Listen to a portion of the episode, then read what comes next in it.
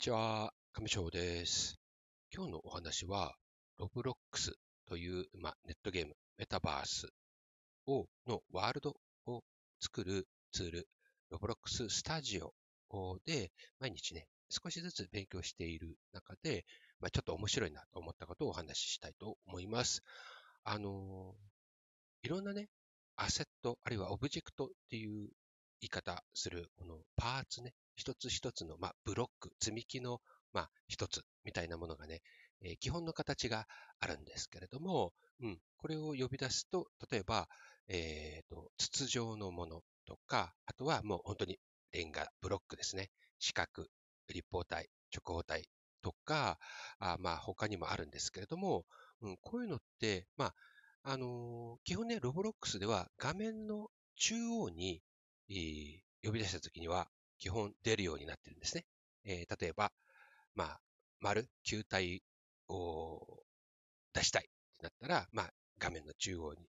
えー、まあ、あとはクリックすると、そのパーツがね、パーツって書いてるところから選ぶと、ブロックと、あとは、えっ、ー、と、球体ですね。と、あとは、まあ、三角のいろんな形があると思うんですけど、円錐。円錐はないか。えっ、ー、と、四角のね、ウェッジ、まあ、三角ですね。えー、とか、まあ、あの、その、えっ、ー、と、円、筒状のものとかね、うん、そういうものを呼び出せます。それで、うん、それって一つ一つのパーツは、もう任意に、その、呼び出したところの場所、中心部が基本になっているので、うん、その自分が画面をね、向けてるところによって、まちまち、まあ、いろいろなところに出現するんですけど、あの、3次元、3DCG なんで、まあ、あの、こう、宙にその画面によってね、宙に浮いたり床の上に置かれたりとか、いろいろなんですけど、呼び出したいろいろなパーツをまあ組み合わせて形をね、作るんですけれども、うん。で、これがそれぞれこの呼び出した時によって位置が決まるので、それを例えばきれいに揃えて何か別のものを作りたい。合体させたりね、あとはくり抜いたりできるんですけど、そういった時ってこう、綺麗に揃えてね、形を作りたいなって、えー、思ったりするようになるんですよね。うん。で、なんか人間の差がじゃないけど、まあ、几帳面な人はね、全部物が綺麗にこう水平、垂直に揃ってないと、もう気持ち悪くてしょうがないっていう方もいらっしゃると思うんですけど、まあ、全然気にしない。ちょっとずれてても、例えば上と下の物体が、あこう、えっ、ー、と、垂直に、綺麗に一本の線に並んだように並んでないと嫌だっていうこともあったり、あの、形を作るときにはやっぱりそういうのちょっとあったりすると思うんですよね。で、こう皆さんもね、例えばお仕事とか、あるいは、えっ、ー、と、なんだろう、いろんなところで、えー、例えば、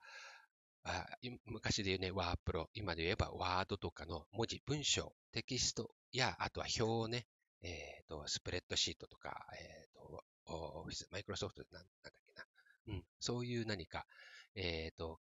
紙やこう画面上に文字、テキスト、文章、いろんなものね、あとはこのスタイフのサムネイルとかね、こういったもので作るときに、あの、こう、例えば一つの項目をきちんとね、えー、並べて、えー、書き揃えたい。だけど、例えば、この項目は、えー、例えばタイトルの仮想、その内容を説明しているので、ちょっとね、えー、右に文字をずらしたいとか、例えば、丸1タイトルってなった時のその内容を書くときには、ちょっと右にずらして、このタイトルの内容だっていうことを、まあ、表したい時とか、まあそういうのあると思うんですけども、うん、そういう、なんだろう、こう整える、位置を決めるとかっていうことって、うん、なんかあると思うんですよ。で、なんかよくよく YouTube 見てると、その、ワードの話ね、えっ、ー、と、文字文字に、こう、空白を入れるときには、スペースで文字揃えはしたしたらダメみたいな、なんか、そういうのをね、よく YouTube のおすすめで出てきたりするんですけど、まあこれ人によってもかもしれないんですが、うん、なんかそういうやり方があって、そのやり方通りにやらないと、後々、まあ困ることになるよみたいなことはやっぱりあると思うんですけど、このね、3DCG の中で物体と物体を揃えるときって、その、いちいちね、マウスで掴んで、えー、揃えたいもう一つの物体の近くに持っていって、こうなんとなくのね、マウスパッドの上でマウスを微妙に動かしながら、あとはキーボードの十字キー、えっ、ー、と、この上下、あ左右の矢印でカチカチカチカチ言って微妙にこう見ながらね、画面上で見ながら、本当に細かい作業をやってたりすることがあると思うんですけど、うん、で、それがね、そのワープロソフトと同じように自動でやってくれるものがね、あるんですね。んで私はこれを今まで知らなかったから、何かね、物体をこう組み合わせて作りたいなと思った時に、もういちいちね、マウスで綺麗になんとか並べて、で、えー、いろんな角度から来て見て、間違っていないかどうか、ずれていないかどうか、いろんな角度から見たりして、で、じゃあ OK って押しても、またそれを実際にテストで試してみたりすると、やっぱり微妙にずれてたりとか、やっぱり目で見ただけでは、うん、これ、その、数値の上では揃っていなかったりするんです。あくまで画面上なので、うん、ちゃんと揃っていなかったりすると、うん、なんかやっぱり気持ち悪い。っていうことがあったり、あとはまあそういうワープロとかこの 3DCG ではなくて、例えばね、このスタイフでもやるような、あとは SNS に出す、えっ、ー、と、サムネイルなんかで、例えばそういうイラストや、えっ、ー、と、なんていうんですか、画像、あとは、えっ、ー、と、パワーポイントのような、そういう画像系、図面系のソフトを使って、こう、それ四角とかね、丸とか、えー、絵柄をこう揃えるときに、あの、私も時々やるんですけど、私はキャンバー使ってるんですけど、別の、例えば棒をその物体と物体にこうくっつけて、ちゃんと水平、垂直になってるかどうか、綺麗に並べてみたりとか、したりするんですけど、今ね、そういうのもなんかこうメモリが出てくる機能がついていて、ちゃんとこれとこれがこのくらいの隙間があって並んでいるとかが、こう目安が出るようになってるものもありますけどね。うん、なんかそういうのがあると、うん、綺麗にね、自動で並べてくれると、いちいちね、ちょこちょこちょこちょこ細かく細かくずらしていきながら揃えるなんていう時間のね、空港としなくて済みます。ちょっと前置き長くなっちゃう。それで、あの、これね、機能、アラインって言います。ALIGN です。うん、なんかね、アリ群って呼びそうですけれども、アラインですね。G を読まない。うん、で、これを機能でね、左揃え、中央揃え、右揃えっていうのかな。うん、で、これがまあこの 3DCG なんで、右左ではなく上下。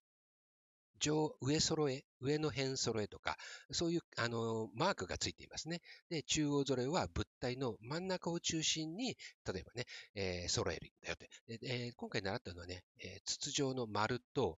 四角を縦にね、綺麗にこう重ねるというか、くっつける。うん、で、あの、こう、なんていうのかな。えっ、と、笹かみたいなっていうかな。えっ、と、あの、なんていうんだろう。こう、上、上がこう丸まったあ平たい板みたいなものをね、えー、丸と四角を使って作りましょう。くっつけて作りましょうっていうものだったんですけど、これをね、そしたら、うんと、中央揃えで縦に、こう、ひとまずね、えー、こう、並べるっていうことなんですね。で、これが物体と物体が結構離れていても、選択、をして、マウスでカチッとね、クリックしておけば、離れていても、このボタンを押せば、もうさっと並べます。で、その時に、縦軸、さっき言った、あの、その、えっ、ー、と、左揃えとか、右揃えとか、中央揃えを、これね、あの、ボタンを押す前に、近づけ、ポインター、マウスのポインターを近づけると、このどこで揃えるんですかっていうのがね、目安にね、板が出てきます。これがね、黄色い板が物体と物体のところに出てきて、例えばね、えー、左側で、この垂直に揃えるんであれば、物体と物体の左側にね、並びます。あの、その黄色い板が出てきます。で、これに合わせて物体をね、あの、並べるんですか？これで OK ですか？っていうのが出るんですね。で、例えばこれを Y の方にチェックを入れると、今度は、あの、物体の中心部分、物体と物体の中心部分に出るんですね。うん、で、これを両方選択しているので、うん、そのちょうど物体が重なる中心部分、物体の中心、物体の中心でこう重なるっていうのかな。うん、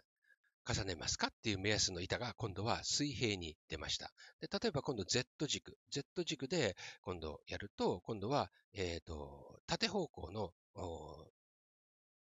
なんていうんですかね、うん、その輪切りにする方向で、えー、中央部分で重ねますかっていうふうに板がなります。これはいろいろでで、例えば X と Y を両方選択したまま、まあ、中心軸みたいなものが出てきて、そこを中心に揃えますかとかっていうのが出ます。で、あとはポチッと押せば、どんなに離れていても、この物体と物体が綺麗に指示通りに、まあ、並んでくっつくようになるというものです。うん、今までね、えー、目安ものを自分でもあの改めて物体を用意して揃えていたものが自動でやってくれる、まあ、便利な機能です。まあ、ほんの些細なことかもしれないんだけども、あのやっぱり時短、あのこう短縮、時間の短縮に、え、なりますよね。うん、こういう細かなこういう機能を知っておくことで、コツコツ毎日ね、あの、細かい作業をする、こういうメタバースのワールド作りで、こう、時間、時短ができる。まあ、これはね、お仕事にされてる人は、こういうのをね、あのいろいろたくさんやっぱり機能をね、覚えておくと、より作業が早く進む、スムーズにいくということなんでしょうね。一つね、勉強になりました。というお話でした。今日のお話は以上です。最後までお付き合いいただきありがとうございました。では、またお会いしましょう。